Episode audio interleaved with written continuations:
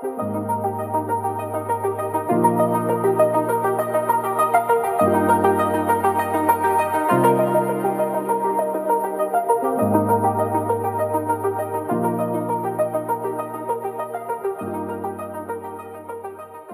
大家好，欢迎来到我们的阿普啊井边闲谈。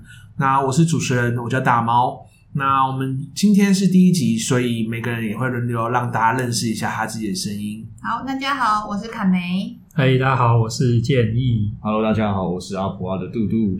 其实我们今天就是除了一边闲聊之外，我觉得有件事情，我们刚好前一阵子啊，在做一个游戏，有想到，我们想要讨论一个，我觉得什么是爱情？那我觉得爱情这东西有点难以摸索。因为好像没有人特地跟我讲说哦，什么样是一个爱上一个人的感觉？你们有什么样的想法吗？因为我记得我印象蛮深刻的故事，其实是其实是杜杜跟我讲的，就是你说他有一天早上醒来，突然觉得很想看到你，然后就决定跟你在一起，然后就觉得，其实我那时候听完第一件事情是想说，我有没有过这样的感觉？早上起来就想看到我们那个人，可以因为那个人一定是当下不是你的男朋友或女朋友嘛？不一定啊，是男朋友女朋友也会早上起来想看到他。对啊，呃。因为他说的是突然，就是我觉得他的形容是，的确他们并没有确立关系的情况下，他突然有一个这样的感觉，那他是不是就是爱上一个人的感觉？然后我就在想，就算把我有一任不太算是真的交往过的女生也算进去，我只交过四任女朋友嘛。然后我就说我真的很有把握，很有把握。这样会不会就是听到这个录音之后，有五个人在那边猜到底是不是我？只有四任，我是不是排除了那一任？没有五任。没有五任，你还是说五任好了？没有五任，我我是说加了他不，我都觉得不应该算的那一任有十任哦。对，那其实说真的，这四人里面，可能只真的只能说有一任叫做刻比较刻骨铭心吧。等一下，可是那回答刚刚的问题嘛，所以听起来你觉得是不是爱情的一个特征是会不会在没有交往的时候早上起来的时候开始突然想着这个人嘛？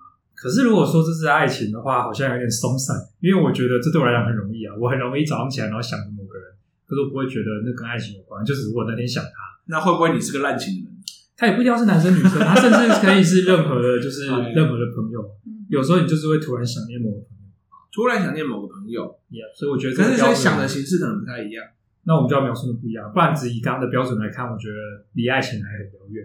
因为就是这个问题出现之后，我才想到，因为我我自己真的不知道什么叫做爱情。对我来讲，爱情是一个很模糊、没有定义的东西，所以我也蛮好奇你们是怎么样看待这件事情。我们可以邀请就是凯梅或者是杜杜，应该是比较世俗派的代表。我们两个单身狗讲那么多，但我觉得我补充一点，就是他刚刚讲的，突然早上起来想要见到一个人，其实那个时候那个脉络并不是说他觉得爱上我，他是觉得他喜欢这个人，对这个人有好感，好像可以交往看看。所以喜欢跟爱不一样，感觉又有一个。所以这里插入一个问题是：喜欢跟爱情有关吗？还有就是他们的差别是什么？他们的关联性质？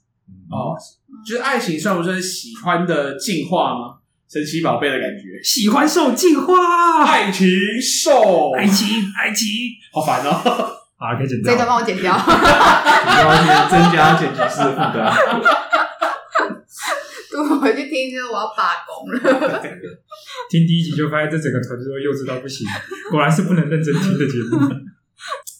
嗯，我自己会觉得，那个一开始会是喜欢，因为你对某个人可能有喜欢，以后才会到到爱。那我觉得爱是会想要跟对方可能有长久关系这件事情。所以没有喜欢就不可能有爱或爱情，放一个先后顺序论。哎，那相亲的状况下，算是直接从跳从不认识跳到爱情吗？如果以刚刚的结论，就如果那算是个结论的话，就是喜欢才会有爱情的话，那相亲极有可能很多是，即便有好像类似爱的感情产生，但就是不算爱情。不然的话，你好像也很难区分跟友情、亲情的差异吧。其实就是就这个问题之后，我才想到，就是跟我认识的一些老师们，不管是辅导老师或者是表演老师，我发现。他们好像更常会去跟学生谈到爱情这件事情是什么？因为我的经验是，其实都没有人教嘛。那没有人教的状况，我们是从哪里学习到？我就开始想，嗯呃，言情小说，霸道总裁爱上你。哦，我自己的经验是偶像剧吧，就会从偶像剧那边会感觉那种好像喜欢人的一个，好像是从那边学习来的。因为我们这个年代就会提到一出戏剧啦，哪一出？青春爱情。校园喜剧的《麻辣鲜师》哦，《麻辣鲜师》，麻辣鲜师我没有看，对不对？S H E 的主题曲是 S H E 吗？，S H E 唱的啊，就是什么再靠近一点点，哦，对对对对吧？然后所以这种就是已经充斥着这个国高中生的爱情想象，就在那边暧昧来暧昧去，扭捏来扭捏去，就是这种戏剧节目营造出来的，好像爱情是这个样子。其实漫画也很多啊，像日本漫画。草莓百分百，不是可以，买？那是小朋友可以看的吗？小朋友可以看吗？各种不行吗？好像不行。各种内裤，各种内裤，各种后宫。那时候已经高中了嘛？高中有机会十八岁。我是国国中的时候就有小朋友，我没有看。我也是什么？就是日本有很多类似啊，MVP 情人，那你该不会也是西街少年粉丝？有有有也有看有看。天哪，你现在想我六六？不是这个年代的人。我难过的是，就是我有我有个朋友，他就曾经跟我讲说，他就真的是看那个斗鱼哦，因为斗鱼是类似比较像小混混，飞儿唱主题曲的那个。对对。而且我记得我，因为我忘记我是先看电视剧还是先看书，因为我记得他有出小说，啊，小说，好像是小说剧吧。然后因为他说他是看了斗鱼那个偶像剧，像偶像剧是啊，然后他们真的高中时期，然后就觉得。就是要这种，他他现在他现在形形容，就是他现在跟我形容说，那真是配 gay 啊。然后他就说，高中时候他就是那种迷妹，他就喜欢配 gay 啊。然后他说，哦，你的意思就是我们现在常常看到八加九旁边带的那种妹啊吗？就表示每个人其实你的爱情学习历程不一样啊。嗯，那我觉得这件事情蛮蛮可惜的是，好像可以有一个更好的学习管道。然后我就开始去想这件事情的时候，才发现我自己不知道，我自己没有办法对我爱情的定义是什么，没办法下标。呃，先讲一下，因为既然谈爱情这件事情嘛，我们来讲一下我们现在的状态。呃，我是大猫，那我跟对面这个建议啊、呃、是单身狗状态，目前是单身，哎，单身。那刚刚讲话的这个嘟嘟呢？呃，嘟嘟是稳定交往中啊。那接下来是我们的蛙妈妈。卡梅，嗯啊，是已婚状态。哎，反正 反正你现在听到女生的声音就只有一个啦。对，她是唯一的，无法隐藏在里面。哪有不止一个啦？你是谁？你是哪个妖孽？哪个妖孽？啊，对，因为因为这样的话，我是突然想问的说，如果通俗一点，你什么时候你会决定去追一个人，甚至是跟一个人告白？但是你问的是对人有这种感受的时候，还是什么创造了人有这个行动？我不要管你创造这个行动，我不要管原理啊，我们要通俗一点，让大家可以听得懂。所以我说是什么东西让你决定去追人嘛？我觉得通常是一开始可能对这个人有好感，然后就是觉得哎，觉得蛮喜欢跟他相处，然后就会喜欢可能跟他做一些，比如说一起出去玩啊，或怎样。对我来说会有一个喜欢的阶段。然后到之后就会希望两个人是有呃稳定关系的，就比如说，就像嘟那个嘟嘟他们讲的，就是哎早上可能会想要看到某个人，或者你有心事的时候可能会想要跟他诉说，然后就会想要结成比较长久的关系。那对我来说呢，就会到爱的阶段。这是女生的视角，可以这么说吗？我不确定这一定是女生视角，我觉得这应该不不不论。这就是蛙妈视角，李小姐看每一个人。所以，所以你的伴侣的对象通常都是从朋友慢慢去演前进，就是升阶进化，是都是这样子。是，所以，呃，因为我其实也我很久以前我就有好奇这件事情。呃，我认识的很多人，他们就是有时候就是，比如说路上撩妹，就是搭讪，他是这种形式，然后。就很快的就交男朋友或女朋友，那、嗯、他们是先交往之后再决定爱不爱对方，你可以试试看的意思。对，有点类似像试试看的意思。然后他们就是啊，不合就就分，就是他们的爱情观好像比较不一样。他们不合就分手又没差的类似这种感觉。但是其实，呃，我也我自己或者是我比较熟悉的朋友，比较都是算谨慎型的吧。感觉就是，呃，要交往这件事情，前面要做很多的铺垫，或者是你说现在很多的相处，嗯，所以他们没有办法说我们直接交往看看，嗯，可是交往不也是相处吗？有交往的相处，跟没交往的相处，他们不都是在试着理解对方吗？那差异，嗯、差异只是差在有没有说我们现在是交往状态了。那如果是这样的话，我觉得你讲的这种人，他们其实更忠贞啊，因为你看你是保持一个开放的方式跟一个人相处很久才决定跟他尝试。他们是直接尝试，然后更精确的去试试看，在这关系当中，他们两个人要不要？我我觉得它就是一个关键的差别啊，就是很多人他会害怕的原因是说，当我们称谓或关系改变之后，他的心态很容易就会跟着被变化，所以他还是想要先观察是这个人是是不是适合他的，他才要决定说我要当你女朋友或我要当你，类似是这样的感觉。但直接交往不是更能观察吗？因为你刚刚讲了一个关键哦，嗯，交往之后人会有变化，嗯，那你没交往，你看到的那样子，你怎么知道是他交往之后会有的样子？我觉得这是他就是个人观点啊，他不认为你讲的。他我同意是个人观点，或者说你的理由。嗯，如果是照你刚刚讲理由嘛，不，这不是我的理由，就是或者是你描述的那个人理由的话，嗯，听起来这理由是有点矛盾。可是他自己会被改变的，因为他很怕，就是他爱上一个不好的人，他但是他还会决定决定的风险。他只要变成女朋友，他就会，他比较像是讨好型的人格吧，就是那个对象会变成他讨好的对象。那其实我也的确有认识这样的人。所以他就变成比较谨慎。因为对我来说，我觉得要确定交往关系其实是蛮重要的一件事情。因为对我来说的爱里面其实是会有专一性跟排他性的。就是我觉得如果只是在喜欢阶段，我觉得可能对方可能也有别的喜欢的人或是什么，嗯、对，或者他也有机会去发展。对，但是有理由吗？什么理由？就是为什么爱有专一性有排他性？爱有专一性跟排他性。嗯你的意思是说，你可以同时跟很多人交往的意思吗？不是，我是只是以凯美讲嘛。他说从喜欢发展到爱，爱开始会有专一性跟排他性。嗯、我在问的是你怎么发现这件事情，或是你为什么认为会有这个专一性？因为如如比如说两个人在一起以后，如果有别的女生跟他靠近或什么，其实我会吃醋啊，我会希望他不要跟那个女生可能走的那么近啊。对啊，所以这是我觉得会有在爱里面，我觉得会有排他性这件事情。嗯，可是你、欸、那我们问一下，哪些行为是对你来讲是 NG 的？比如说，呃，他载他女同事回去回家，就是送他一程。我觉得这个还好，但是如果没有告诉我的话，我就会觉得是不是我就会担心。但我觉得这其实要看说我跟伴侣之间关系如何，以及他跟同事关系如何。对。然后，所以如果他们也常常，我会期待说，我的伴侣是其实是，比如他有一些心事什么，是可以跟我分享的。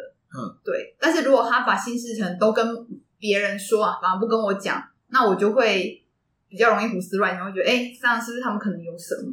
可是这样好像还是没办法得出爱有专一性跟排他性的结论，因为刚刚讲的是你会在意某件事，嗯，而你会希望你的伴侣，嗯，可以依照你的在意来去跟你建立这个关系，嗯，对吧？嗯所以这听起来核心应该是爱有一种服务性或照顾的特征。如果我的伴侣在意某件事情，我会照顾这件事情。也就是说，如果有另外一对情侣，他们的状态是，例如说他们并不在意这，他并没有吃醋的感觉，他并不在意他跟别人建立关系的话，嗯、他们之间难道就没有爱吗？哦，他还是有照顾他的需要嘛。所以如果重整一次的话，我想要再重新问一次的是，为什么你觉得爱有专一性或排他性？因为你刚刚理由听起来，它只呈现的是服务性，而不是专一性或排他性。嗯，或是服务性你接受，就是爱要服务性。所以如果我需要这种服务，我需要他专一，需要他排他，那为了实现这个爱，他就必须要做到，不然就不是我要的爱。因为我觉得确实在爱里面会想要照顾对方吧，会比会想要彼此互相照顾，所以我觉得确实在爱里面是有服务性的。那所以爱其实并没有专一性跟排他性，当然还是看个人需求。还是你们其他人有想要捍卫这个说法吗？就是爱确实必然是有专一性或排他性。我个人直觉上是觉得有啊，但我还没认真的想理由。我觉得爱没有专一性或排他性啊，因为有些人会同时爱上两个人。我们说的专一性就是你爱的对象只能有一个吗？对啊。那我是觉得。其实我想的是，以本能上我会觉得好像有的人会同时爱上两个人。但是世俗的规定会让我们，就是道德感或什么东西，让我们觉得爱必须是专一的。所以如果说你先要我去除道德来看的话，我觉得爱不一定是专一的。嗯，所以那这样我们是否可以得出一个结论？所以也就是说，专一跟排他其实跟爱这件事情是无关的。那我们在感情关系当中要求我们的伴侣忠贞，其实这件事情是跟爱无关的。也就是说，他没做到，其实是。跟服务性有关，就他愿不愿意满足我的需求有关，而不是这件事情本身的爱。我觉得可能跟安全感比较有关。呃，我们先先确认一件事情，因为我也不太确定排他性指的是什么。所以排他性是假设我我爱你这个人，那你不能拥有，你不能有其他的对象，是这样的排他，还是应该是专一者，还是对啊对啊，其实是一样。还是你说的排他是我只爱这个人，我爱了爱上这个人之后，我就不会去爱上其他人。我觉得你说的是这样其实这的意思吗？你刚刚的两个解释，我觉得用在专一或排他其实是一，就同一对我来个意思啊说，就是我觉得是一样的。所以，所以我，所以我要核对的是，你的专一跟排他其实是在在讲对同一件事情。是讲，我觉得讲哦同一 OK，件事好。情。那如果是这样的话，我觉得用我的观点来讲，你看每个人只要权力够足够大的时候，你的专一性跟排他性就会消失了。你看中国历代皇帝，对啊，我刚刚有想到这个。嗯，后宫佳丽三千嘛，嗯甚至武则天面首也无数啊。他们爱的关系之对啊，他们不见得之间是有爱啊，因为他们可能是别的，可是也可能有爱啊，对，也可能有爱，但也有可能不见得是所爱、啊。以意味着专一这件事情跟爱其实是无关哦。你们没有人反对吗？或者是搞不好有听的人会反对，只是我不知道。我觉得听者反对，我们欢迎来到我们这个杜杜，你说说，杜杜，你说说，你没有说。哎、这个对啊，这个问题对他来讲，现在会不会很危险？有点危险。那你可以先讲，讲完之后要剪再讲，大不了反正你是 你是负责剪辑的人，你是最安全的。对我讲说，我觉得后面就不见了。直接卡掉。我自己是觉得没有，就是专一跟排他性。哦我觉得它是在于你跟你伴侣之间的承诺。假如你们一开始双方都讲好说，你可以去找别人啊，就是，但是开放式关系，就是所谓的开放式关系啊。那他们两个是不介意的话，你能说他们之间没有爱情吗？我觉得也不行、欸，因为他们可能还是有展现出一些爱情的特质，但是他们可以同时跟很多不同的人来往。我反而之前在想的是说，会不会其实大家都只能爱一个人，或是只有一个伴侣的关系，是在于他的资源是有限的，他能投注的时间嗯或者是金钱或是物质是有限的，所以我可能要达到某种品质的感情，我只能。呃，花费这些时间来对这一个人做付出。但假如我有无限的资源，然后我有非常多的时间，比如说我是有钱人，我已经财富自由了，然后我还有很多的物质可以贡献，我有很多时间可以陪家人，那我可以一次爱上很多不同人，然后都照顾他们。我觉得搞不好是可以的。因为其实刚刚你讲到专一跟排他性，我想到另外一个例子是我真的认识的，就我大学同班同学，他是两个同班同学是女同性恋，那他们在一起。但他们同时有第三个人，所以他们是三个人在一起的一个 group，就是嗯。他们是互相同为女朋友嗯的这样的观念，所以那表示他就没有专一性跟排他性，所以他表示每他们三个之间都是互相同时有两个女性呃对象跟伴侣。好的，那我觉得对我来说，我的爱有专一性，但是这不不是大家对不对。是爱普遍的样子。对，嗯所以是你是比较容易投入到一个人身上。嗯也就是说，你找的对象会是希望跟你一样信信守这个承诺，就是除了你之外不能有其他人。嗯，我觉得如果想象一个现实的状况的话，这其实确实是比较可行的做法。原因是因为你想想看哦，假设我同时爱两个人，而且我确实打从心里在实践，我认为我对他们的是真正的爱，就是为他们好，照顾他们好。那万一今天这两个人有利益冲突的时候，你的爱要怎么实践？你势必得比较照顾某个人，你很难是一个很好的天平嘛。我觉得按照嘟嘟讲的，先先我自己我会，我虽然说我没有同意爱一一定是有专一或排他性，但其实我本身还是会期待，就是嗯，爱一个人就够了。其实我还有另外一个问题想问啊，就是在你过往谈谈恋爱的经验里面，你有没有一个什么样很尴尬的经验，或者是很快乐的经验？因为其实我刚刚在想，相反哈，我是这样，今天蛮相反，就是 K 哥讲一个啊，因为我因为我刚才也突然想到一个，就是说以前我说有个女朋友是国中到高中，嗯，那国中到高中其实那时候小时候没什么钱，然后女朋友那时候女朋友生日是生日吗？我忘记是生日还是白色情人节之类的。问题就是当时就是国中生没什么钱，然后又她的闺蜜又跑来跟我讲说，那你要准备礼物吗？就是他虽然嘴上都说不要，可是他其实他会很在意这些东西。然后我说：“哇塞，还剩三天，我要去哪里生出礼物？我没有没有东西可以送他，也没有钱买。”然后我就很尴尬，就是哥直接只好回去跟说那个，因为我那时候交女朋友，家里有知道，因为我觉得没什么差，可能刚好就是比较小的时候没有妈妈的关系，就觉得啊这种事情讲就讲了，有什么好怕的？嗯，可能，然后我就跟就跟我妈说。可不可以给我几百块，让我去买礼物？那时候就觉得好尴尬。你是说、哦、你说的尴尬是跟妈妈要这件事情尴尬？我觉得跟妈就是我觉得应该说，这个尴尬包含到原来我原先都没有这么在意他到底就是这件事情到底对他重要不重要。我觉得这个跟前女友说我知道爱的感觉在别人身上，这个比较尴尬。这个我真的会尴尬到起鸡皮疙瘩。因为如果是我的孩子来跟我说这件事情，我反而也会觉得哦，就是我会跟他确认，哎、欸，你为什么喜欢他？然后我是愿意。协助他准备礼物的啊！钞票拿去，不能丢了我们家的礼物，不能丢我们家的礼，有多好给我买多好，也不用这样，就买乖乖桶这样，搞得像过生日一样。如果是小学的话，我是一会儿幼稚园的话，而且还就是跟他讲说，这是我心目中最好的东西，送给你。确实、欸，这样的话好像就刚好是可以教育孩子，是说，哎、欸，那我们都怎么送人家礼物？是要送你你喜欢的东西，还是他喜欢的东西？问、哦、你怎么看？嗯，哎呀，真是不放弃任何机会教育的机会。因为我刚刚才是想起来说，这件事情既然有他的印象，表示我觉得这件事情真的蛮尴尬。那他刚。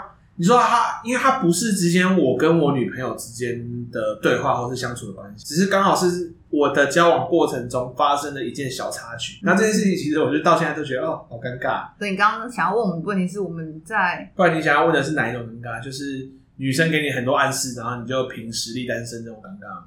哎、欸，这种尴尬我有我有遭遇过，但是也是小朋友的时候。嗯，但我简单讲的话，这尴尬是这样，就是因为那时候就是国中生嘛。那有同班同学，他就是，我、哦、看这个，我现在从小会觉得好尴尬，鸡皮疙瘩了吗？因为真的很蠢，就是国中同学，然后就是那时候我要转班了，所以在我离开那个班级的最后一天，那个女同学她就在离开教室的时候，把一个纸条丢进我的书包里，就顺手，你知道我说了什么吗？我就看到的时候，我就大叫他的名字，说：“哎、欸，某某某，你为什么把垃圾丢进我书包里啊？”哎、欸，站住！然后他就加快脚步，头也不回走了。然后后来看一下那个纸条，大概就是写说：“哎、欸，我要离开这个搬家，有点不舍。”然后就祝福我什么。我后来长大一点之后，我就意识到这是怎么一回事。然后我每次只要看这件事，我就说：“干，好丢脸！我怎么这么丢脸？”过了五年才发现，哎、欸，我当时是不是凭实力单身了？大概这样的感觉。真的，那时候如果成熟一点的话。天啊！哦，天啊！我有鸡皮疙瘩，有没有很丑？这个比较尴尬，这个好尴尬，而且我还是就是当众大喊哦，我觉得他一定也很尴尬了。那个时候，真的哦，天啊！他只想要偷偷的放进去，居然被你昭告天下，被昭告！你不要这样，我那时候也还只是个孩子啊，他还只是个孩子啊，放过那个孩子吧。真的，我觉得真的太好笑了，感超丢脸。现在想想，好像那时候我还没有屁孩，都把纸条拿出来丢到他身上，不然就不是尴尬而已。不要，还到时候还被那个你真的哎，这是你的哎，你在然后别的同学拿起来念的里面的字，你就尴尬。如果是我故作好，像是好了，我帮你资源回收了。那个时候他要署名吧，上面只能按名字吧，因为他是偷偷丢进去的，表示如果你看的时候没有，不是他他他是从我面前走过的时候顺手放进去啊，他是在你面前，在我面前，在我面前的。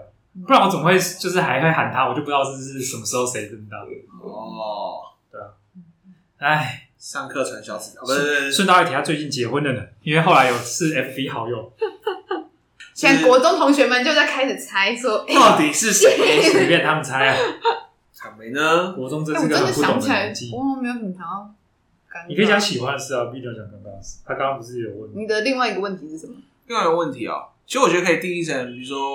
你做过最浪漫，或是你接，或是你的对方，对方对你做过最浪漫的事情，想不起来的话，好像有点悲惨。因为其实我做，我有做过一件事情，不悲惨，本身不是我当下的心态，其实不是为了浪漫这件事情，但是被很多人定义成它是一种浪漫的举动。是，就是我有一个女朋友，就是我说我自己都觉得不太算，因为嗯，就是跟她告白，她就答应了，那她答应了，当下可能她就后悔了。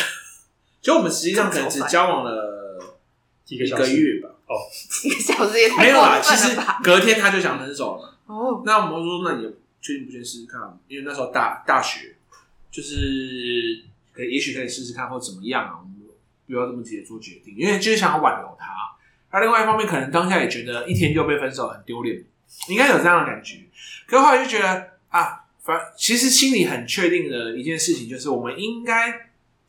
就是会，就在虽然说延迟了一个月，那应该一定就会分手那种感觉，然后没什么救。那就有一天，我就跟我朋友就讲说：“哎、无聊哦，那总觉得大学好像不做点很白痴的事情、很疯狂的事情，就觉得很浪费。所以后来，后来我们就我们就跑去，我就说，那我想做这件事情，来帮我一下。我就说，我我叫请我朋友拿两张全开的纸，就放画爱心，然后我们就跑去外面买了一堆的红色蜡烛，然后就在宿舍一楼把它排出来。哦。然后再打宿舍，就是女生女生那时候都是过十二点，就是被关在宿舍里面嘛。嗯、就是跟他说，就是打开窗户往外往外看，然后就看地上，然后地上就我们有四个在那边，嗯、然后就我就跟他讲说，哎、欸，我真的很喜欢你这样。嗯、然后那时候其实就蛮其实蛮轰动的，就是所有人就冲出来看嘛，就是不管男生女生，就是冲出宿舍再往下看。然后那个爱心其实我们排的真的蛮漂亮的，排的蛮好的，就觉得。感觉这种事情好像很很有趣的事情，一定要玩一次。我说大家去做这件事情，感觉已经不是为了所谓的浪漫那种那种心态，是觉得好像一定要来玩一次这种感觉青春一回，只有那种青春一回那种感觉。对，然后我们记得我们点点点点到一半，还有那个警卫过来，我们说拜托警卫不要阻止我们，好，我们不理他，就继续摆。还好警卫也没有阻止我们，因为我们是有垫一张纸啊，我们不是用地板，我们是用纸垫垫好之后，然后最后再全部一起收走。然后当当时就有环保观念，没有点那么多蜡烛不环保，大家不要学。那女生的反应呢？女生女生反应吗？真的，我跟你讲，到现在我都记得。她说：“干靠背哦，你们会不会太浪费蜡烛？” 但她应该还是有感动吧？呃，还是有感动吗？这我就不知道，因为我觉得她应该也觉得很有趣，但是也许也无形的对他造成某一个程度的压力，哦、我不是很确定。但因为我跟他到现在还是蛮好的，就是我们最近其实比较常很难约吃饭的原因，就是呃有时候我课去台中嘛，他在台中，嗯、可是因为他是旅行社的领队，嗯、所以他很常会我去的时候他不在，嗯、因为他们现在都变国内团，嗯，对，然后就是我去的时候，他刚好去做，就是刚好也跑到屏东或跑到哪里去这样，对，哦，顺带一提，就是如果有些认认识我比较久的人会知道，我现在不太喝酒。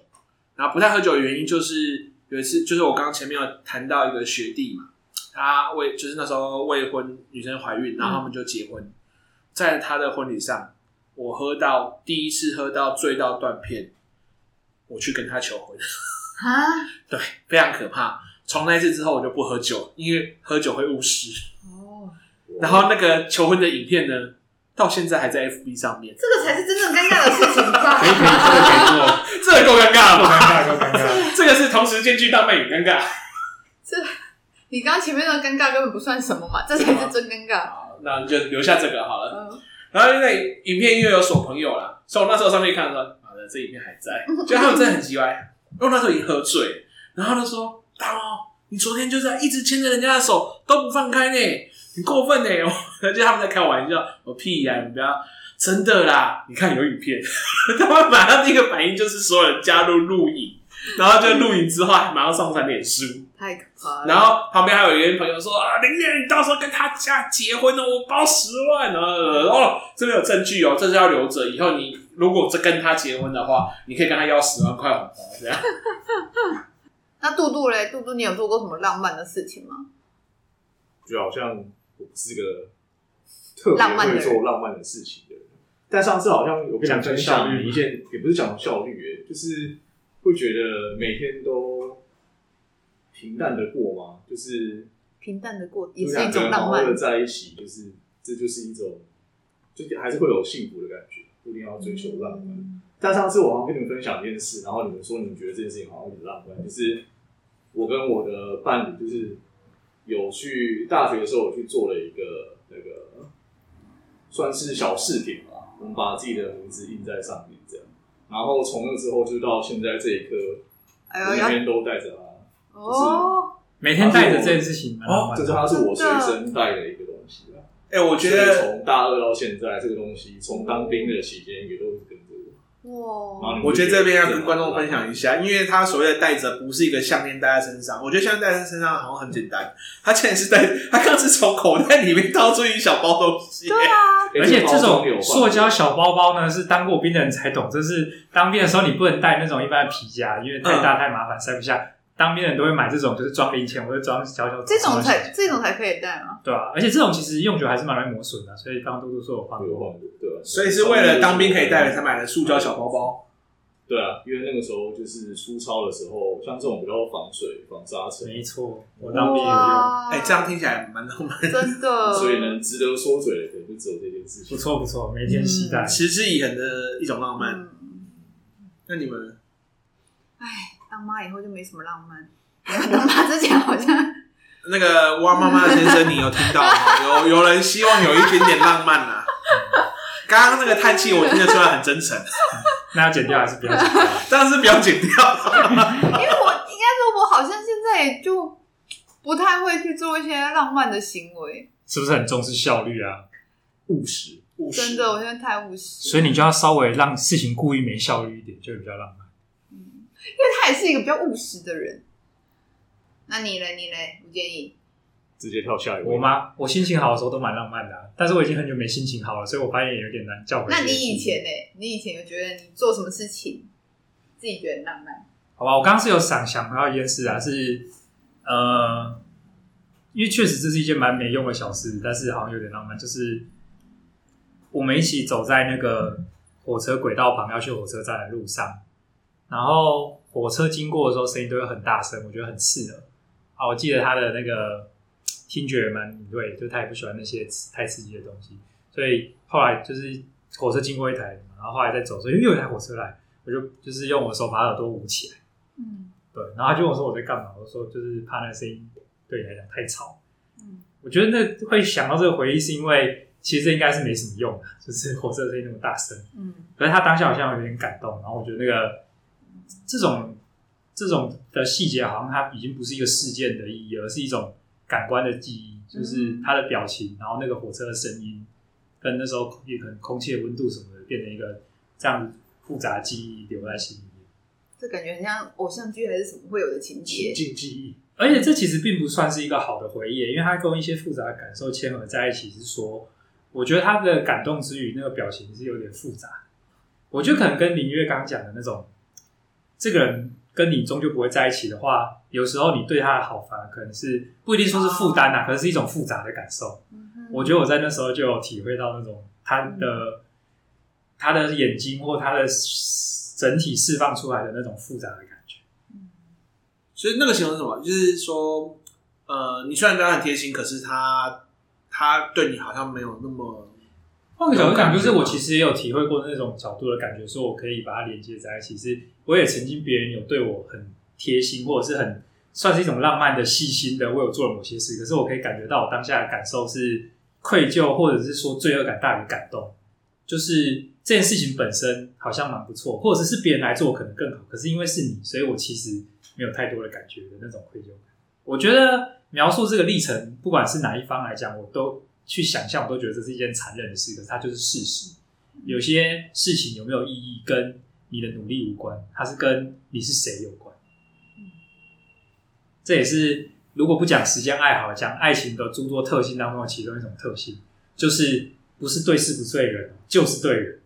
哦，对，就是对人，没错，就是针对人。所以你哪里不好吗？你哪里错嘛？都不是，就只是就是针对人。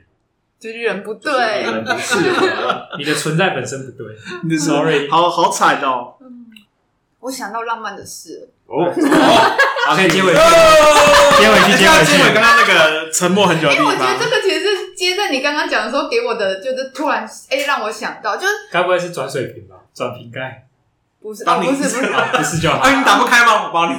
真的，那时候他讲这个，他很感动的时候，我就心里 murmur 了一下。想说这个也是对人不对事吧？这种小事谁不行啊？那时候好，这里可以剪掉了。我觉得可以留着。哎，我不想给他老公听到，快帮我剪掉。真的，那时候我老公第一次对我好的时候，就帮我转瓶盖，我就觉得是不是？我帮你转十个，要把十瓶水来，可以帮你转十，我可以帮你转十，也太好笑了吧？好。我那时候是抱着一个认真向学心态，说我到底怎么样可以做得更好？我要听听看林凯梅说她老公的成功经验，转瓶盖。你去试试，你去试试。哎、欸，说不定很有用。就是因为我们觉得很没用，但其实女生都跟你讲说这招有用、啊，所以这就是另外一个对人不对事的例子嘛。在那个时间，那个人做了这件事情，嗯、其实事情本身就没什么。嗯、那说说不定那个人跟那个时间你具备，你只是少做了这件事情啊。应该是在讲那个人跟那个时间对的时候做那件事情是什么就不那么重要了。好吧，你看你转个瓶盖都可以 哎、不是，是你现在把转瓶盖这件事情看得太微弱啊！说明嘴巴有边有粒，你帮他拿掉，有没有啊？下雨了，把伞撑开哦，这个不就是人家说压死骆驼？不对，这叫什么？勾引骆驼的最后一根稻草。什么东西？啊，不行啊，再讲就透露出我太多的愤怒了。我觉得这段不留的太可惜了。最喜欢拿很废。这个另外做一集单身狗之怒好了，单身狗还是先剪掉。好，我觉得。我觉得我老公对我做很，这是他对我做的事情，我觉得很很浪漫，但可能我觉得是很贴心的事。是我每次生理期来的时候，他都会煮红豆汤给我。哦。然后在我们心对，那在我们那时候就是还在交往时间，他也会在家里煮好，然后再带过来给我。所以我就觉得，哎，那到现在也都会。所以我觉得这件事情算是 OK 贴心，持之以恒。嗯。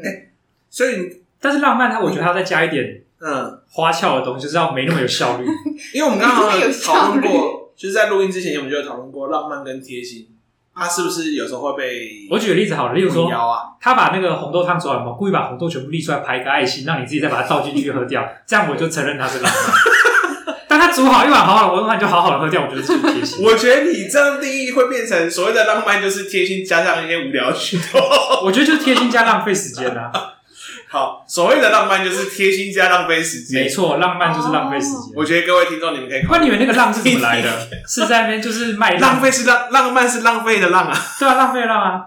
煮那个也蛮花时间的啊。就是浪费又很慢，就是浪漫。对啊，所以你觉得浪漫跟贴心中间还有一个差距，就是要够没效率，要很花俏。例如说，还有一种浪漫是这样的：他每次煮的时候呢，都对着这碗红豆汤唱情歌，然后期望你在喝的时候可以听到那首情歌的感觉。你在喝的时候，那个红豆会唱歌给你听，是不是？所以这就是浪漫，因为超没效，太可怕了！那应该是鬼故事了。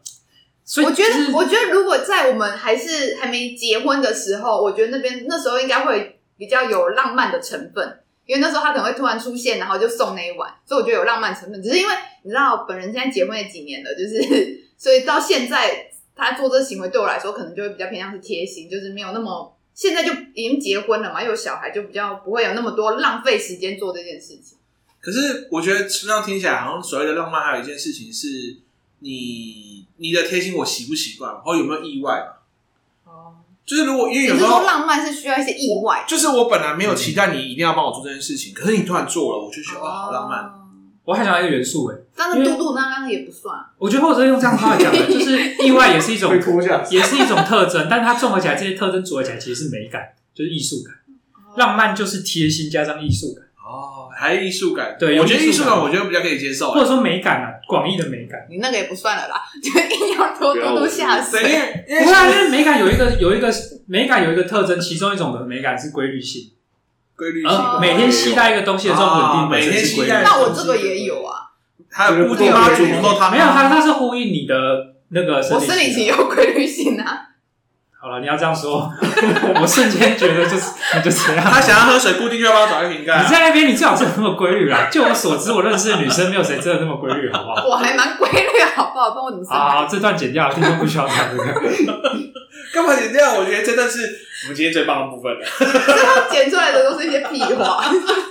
不是啊，屁话正经的，我们都是挖挖，对，都挖哲学；不正经的都在闲谈吗？我觉得啦，就是如果他真的他相信这个规律，然后在每次你说你生理期来以前，他就已经先煮好，那我觉得就是一种浪漫。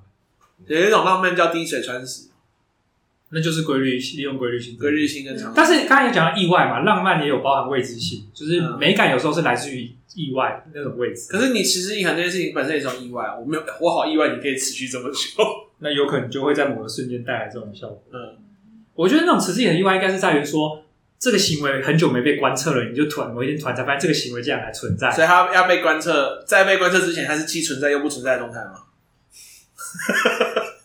呃，就是薛定谔的浪漫吗？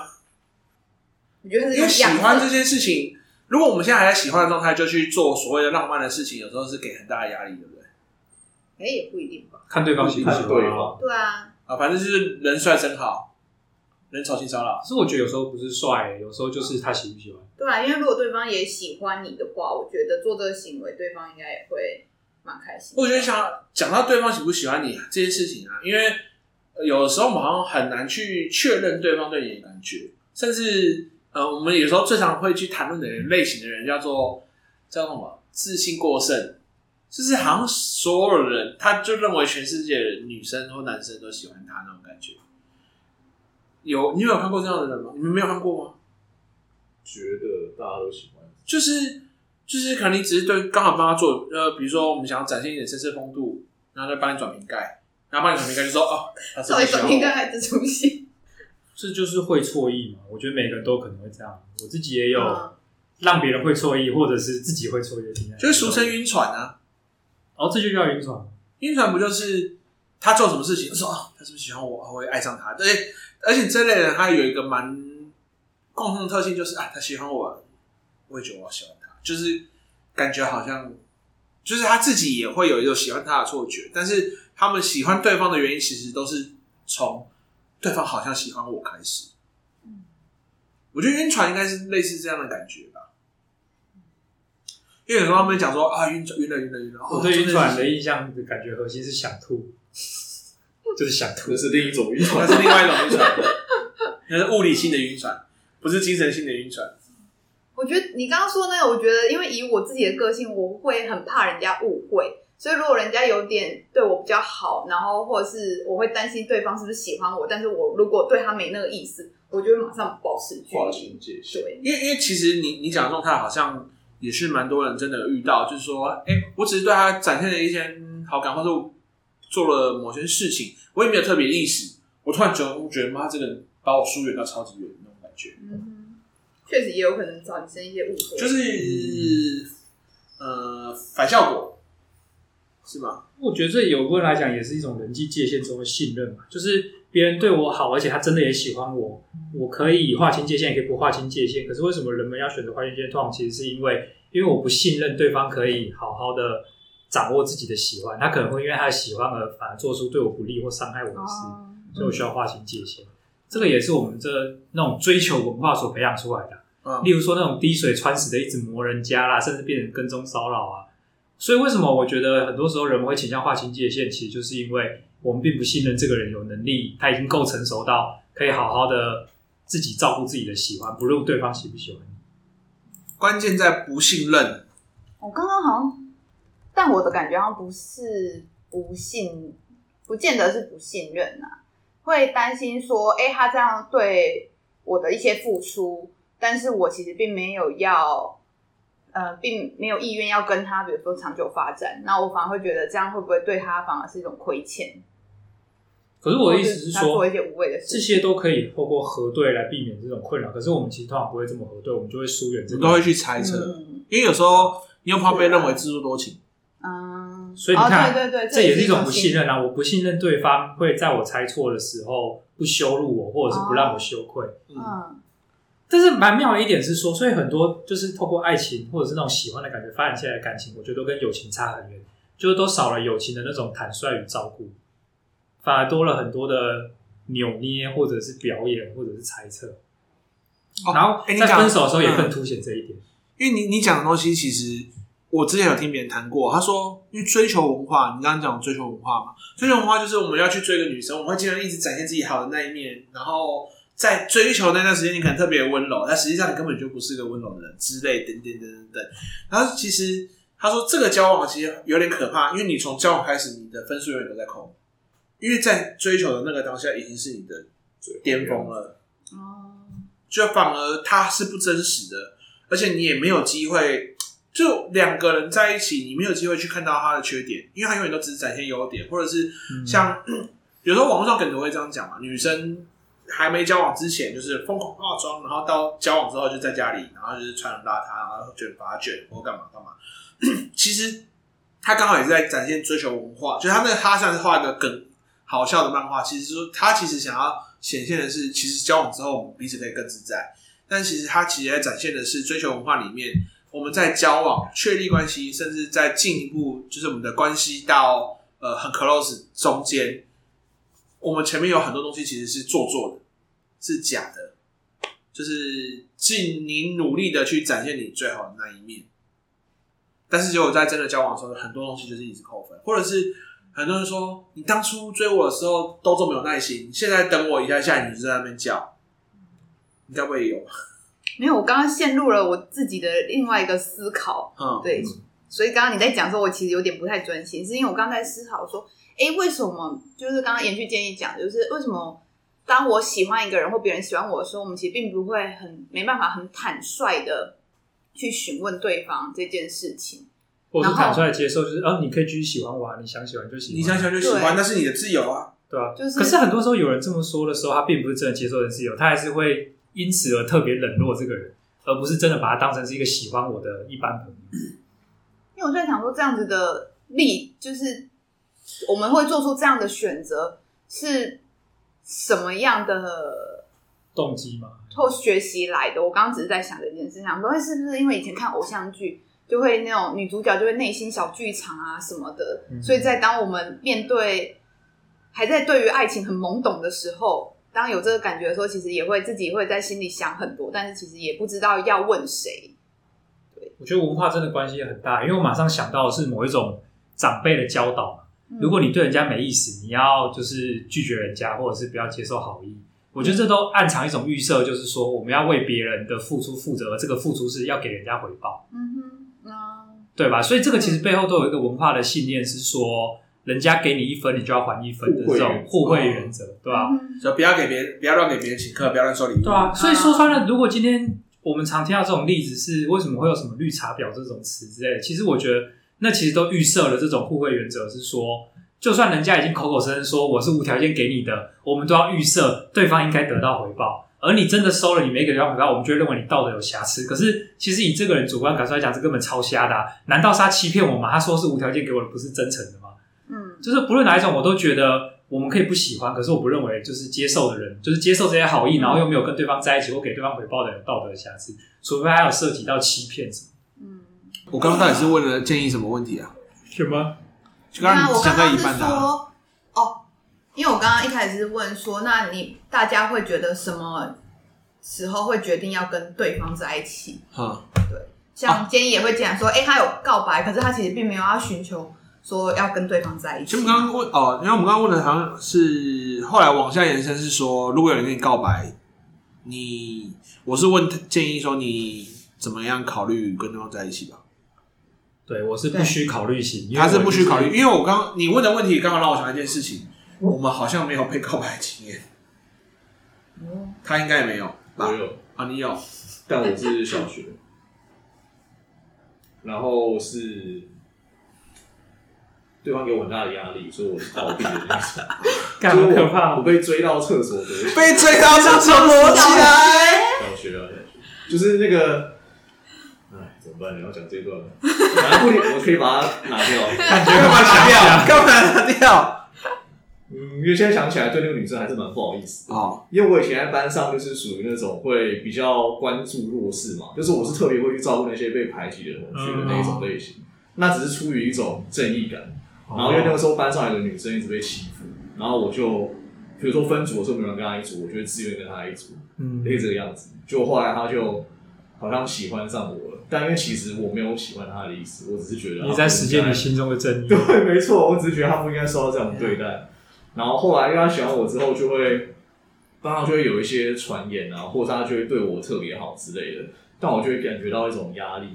然后所以虽然就有一次他跟我说他下课要找我，我就大概知道他可能要告白了。然后我那个时候不知道怎么面对这件事情，因为没有教嘛，那时候才嗯五年级还六年级吧。然后呢，结果那天下课，我就直接躲到男生厕所。然后那个女生就，我觉得这对他很不好意思，因为他就在厕所外面，被迫在厕所外面要对我大喊说“陆冠贤，我喜欢你”这样子。然后就被更多人嘲笑。所以我觉得这件事情反而是一个不好的 ending。而且因为这样子，我之后要我想要跟他同组或怎么样，我也有点尴尬。嗯，对啊，使得我很骂的跟他同组。嗯。哦我觉得这是有点遗憾的事，可是不是你的错啊，也不是他的错。对啊，因为他其实现在想想就觉得，对啊，小时候其实或许有其他选择吧，只是我们不知道。有机会的话，你会想跟他去讲开这件事吗？有机会的话，好，我们下期邀请这位。这位听众可以扣一 如果你国小的时候曾经跟一位叫杜冠贤的同学告白过的话，欢迎联络我们阿婆阿的粉砖。对，可是我觉得是其实也有凸显一件事情，是我其实很讨厌嘲笑这件事情。我觉得他就是很容易去介入或伤害别人的人际关系的情感。你说的嘲笑是，你说像小学那种男生爱女生羞羞脸这种吗？啊，我把它讲更清楚一点的话，我觉得嘲笑的核心其实是羞辱。哦，对，是应该是羞辱比较。然后伪装成是玩笑的羞辱。哦。所以我讨厌的核心其实是那种羞辱与造成别人羞耻的行为与态度。嗯。而且你生气还会说：“我只是在开玩笑，我干嘛这样子？”对啊，这就是一种可耻的伪装，没有勇气承认自己的恶意。嗯。但其实我对于小孩的恶意通常都比较可以谅解，因为我可以体会到那种恶意的产生是自然产生的，他们还没有被教会。怎么管理，或者是人性本恶派的吗？不是，我觉得恶意是自然产生的，就跟善意一样是自然产生的。只是我们要学会去管理这些善意跟恶意。像杜杜去照顾某些同学，这是一种善意，可是这种善意有可能会使得他情感上受到伤害啊，因为他不知道怎么管理这个善意，还有怎么面对因为这个善意而衍生出来的那些不一定是他要的关系。但是我越来越好奇了，我觉得杜杜他原来从小就是圣人体质嘛。圣人体质，因为他从小就会去想要伸张正义这件事情，我觉得蛮，我对我来讲蛮难以想象的啦，蛮难以想象。对啊，这两个是另外一个主题。哦，我是哦，这的确是另外另外一个主题。对，因为对我来讲，我是性恶论的，我就认为我就是个。好，我们在这份分支上面打个结，打个结。对对对，大猫的性恶论与杜杜的圣人论，没有，是他。就是我，因为我第一次认识他，他就跟我讲说，他前面做的几份工作，说这个人也太太善良了吧？也没有那么善良。对。好，好了，所以你刚刚原本是要聊什么？是要聊什么？哦，我刚刚其实要聊的是说，当有人跟你告白，那你用什么东西？那应该是凯梅问的。他说有人跟你告白，你怎么样决定跟要不要跟对方答应对方？然后我刚刚想到第一件事情是我好像。没有真的被告白过，我有一任是我确定他喜欢我，然后但是我还是去做告白的动作。嗯哼，对他，那因为我是觉得很可能要交往是 OK，可以试试看的。然后，所以我严格上来讲，没有人跟我告白过。那我说我问，那建议有吗？有，OK。但是你是你，因为你是第一眼看到那个人就已经决定，你就你就已经有办法确定说你会不会喜欢这个人。你比较不是日久生情派的嘛？你是一见钟情派的？不是，我对日久生情有一些创伤。哦，因为我自己会比较偏向日久生情。我应该也算是。对，然后感觉建议是比较偏向一见钟情。那卡梅，你有被告白过吗？有啊。嗯。那你是怎么样决定答应还是拒绝？我觉得就是看我喜不喜欢他。我们如果把这种对一个人综合的感受、想法。可以分成两部分的话，我觉得他有一部分是属于认知的嘛，嗯、这个人适不适合我，嗯、他孝不孝顺，他有没有钱，他体不体贴。有一部分则是不讲理的，就是纯感受的。我对他有没有强烈的渴望？他对我来讲好不好看，或者是他味道好不好闻？那对我来说，或者是对所有人来讲，我认为这两个一定都是被看中的，只是比例的差异、先后的差异。嗯、我为什么有办法直接判断一个人我要不要拒绝的原因，是因为我优先看重的是。感受那一边，就是如果感受可以的话，我觉得认知是我可以透过交往去探索的。可是认知上我觉得适合我，我却没感觉的话，我就没有办法先试试看了。因为我觉得对我来讲，感受它是很本能的，是一开始就存在的。所以如果后来才出现的感觉，我也没办法相信那种感觉，因为它会来来去去。因为我觉得像感受很简单嘛，如果我就是觉得我喜欢他了，那跟我告白我一定答应啊。那因为感受猴子都做得到啊。对啊，对啊，那我的意思说，有些人他其实应该有人跟你告白，他可能会去做一些评估，他可能会考虑。我相信应该都有看过，有些人是被告白，他可能考虑两三天，之后决定跟对方在一起。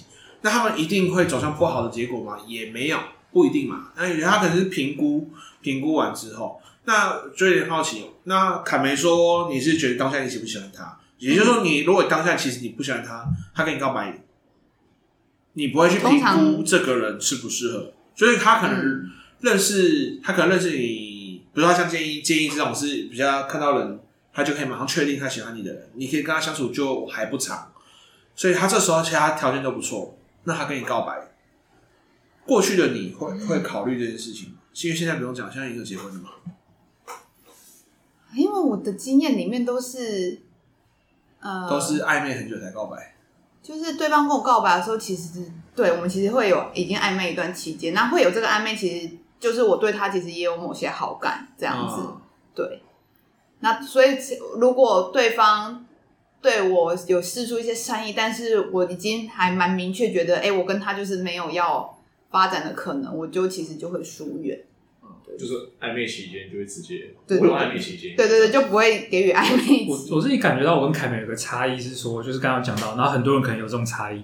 我是属于那种第一眼喜不喜欢，这是本能的，就先不管他的道德品格或其他的契不契合都不管，那个都可以培养。但是对我来讲，我是不是对这个人有包含性的冲动啊，或者是直觉的亲近的感受啊？我发现我所有的人际关系都是这样，就是第一眼他这件事情就已经决定。嗯。但是凯梅，我觉得比较特别的是，就我的理解，如果不对，你可以更正。对凯梅来讲，这种感觉好像可以培养。就本来可能觉得对你没那么强烈的感受，可是随着更认识你，包含认知上的了解你，还有契合度的提升，这部分也可以提升。嗯，我就发现有这个差异哦。因为对我来讲，那些东西可以培养，可是不会影响到我的本能直觉，就对你这个人的那些本能感受。可是对凯梅来讲，它是有点相辅相成的状态。嗯可对我来讲不是，因为它是占比的关系嘛，就是对你来讲，其实第一，呃，你的先天性的直觉已经占了对他这个人评价百分之九十。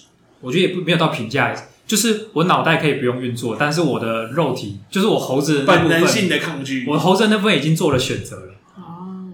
然后听起来凯梅的是他的人的那部分可以影响猴子的那部分。哦。你懂吗？不是忽略猴子的部分，是透过人的选择来让猴子产生猴子的本能的那种。所以他的猴子受训过啊。他猴子可被训练，你的猴子不可训。我的猴子，我的猴子不可训。就是，可是那你们呢？你们两个人，因为我、啊、我其实没办法体会，就是我要怎么透过觉得这个人很好，然后我就开始对他有心动的感觉。我觉得是没办法。对我来讲，我欣赏，可是就是不会心动。心动就是我就算不欣赏你，我也心动，因为我就是喜欢你的味道，喜欢你的样貌，喜欢你的某一种扣中我的那个生物性的某些特征的那些因素。你讲完这些，我突然发现，那我第一个女朋友，我喜欢她。什么？因为包含味道这件事，快告诉他，告诉他，他结婚了，这不重要，还是可以告诉他，他结婚了。没有，你曾经跟他讲的那个话，他说就是真抱歉，搞不好。我现在没有必要再去去讲这件事情，好不好？会很尴尬，因为其实后来想一想，的确，我有一段时间是呃，会蛮期待看到他，或者是我很喜欢闻他的，就是他身上的味道，就是。这的确好像不不是每一任都会有让我这样的感觉，就是那一任会，他那个味道会让我觉得很安心、很自在。嗯、那可能也是一种爱的证明，就是在本能性上面我已经发现我这，但我要跟你讲，其实这个人在我国中一开始的时候，我是很讨厌他的。我其实一开始是讨厌这个人的，我只是后来慢慢相处久了之后，其实有在改观。改观之后，后来就发现其实我也喜欢他。嗯，嗯，所以你不是这种一。呃，第一眼见面可能就会已经产生一些印象。就是你的猴子也是有有点被驯化了，猴子比较乖。嗯，我的猴子是我的主观世界里的霸王，就是他说的。就是你的掌舵者是猴子嘛？我们的掌舵者是人啊。猴子否决了就否决了，猴子接受的才有让人出来，就是也判断说。看来你的猴子应该不简单，美猴王吧？其实我觉得差不多，我觉得今天今天可以听到这边。嗯，那我觉得今天就是比较轻松的阿婆阿井边闲谈。那觉得就想先聊聊一件事情。呃，这件事情就是关于爱情嘛，因为它算是困扰我蛮久的，我也很好奇我的伙伴们到底怎么样看待这件事情。那刚好这个议题最近我们其实，在工作上也蛮常接触的，像例如说我到那个现代妇女基金会嘛，嗯，然后或者是我们将来有想要去尝试着做这样的游戏。好，那呃，听众朋友们，我们也很期待你可以留言跟我们分享说，哎，呃，你对于交往过程中，你遇过最尴尬的事情？好，原来求婚是我最尴尬的事情。好，然后最尴尬的事情跟你遇过最浪漫的事情，还有其实你对喜欢跟爱上一个人到底是什么样的看法？我觉得我们很期待你可以跟我们有一些这样的回应，然后也可以留言告诉我们说，你还想听听像什么样的主题，听我们来跟你们分享，我们怎么样去聊这件事情。好，那我们今天节目就到这边结束喽。那我们这边是阿普蛙的井边闲谈，谢谢你的收听。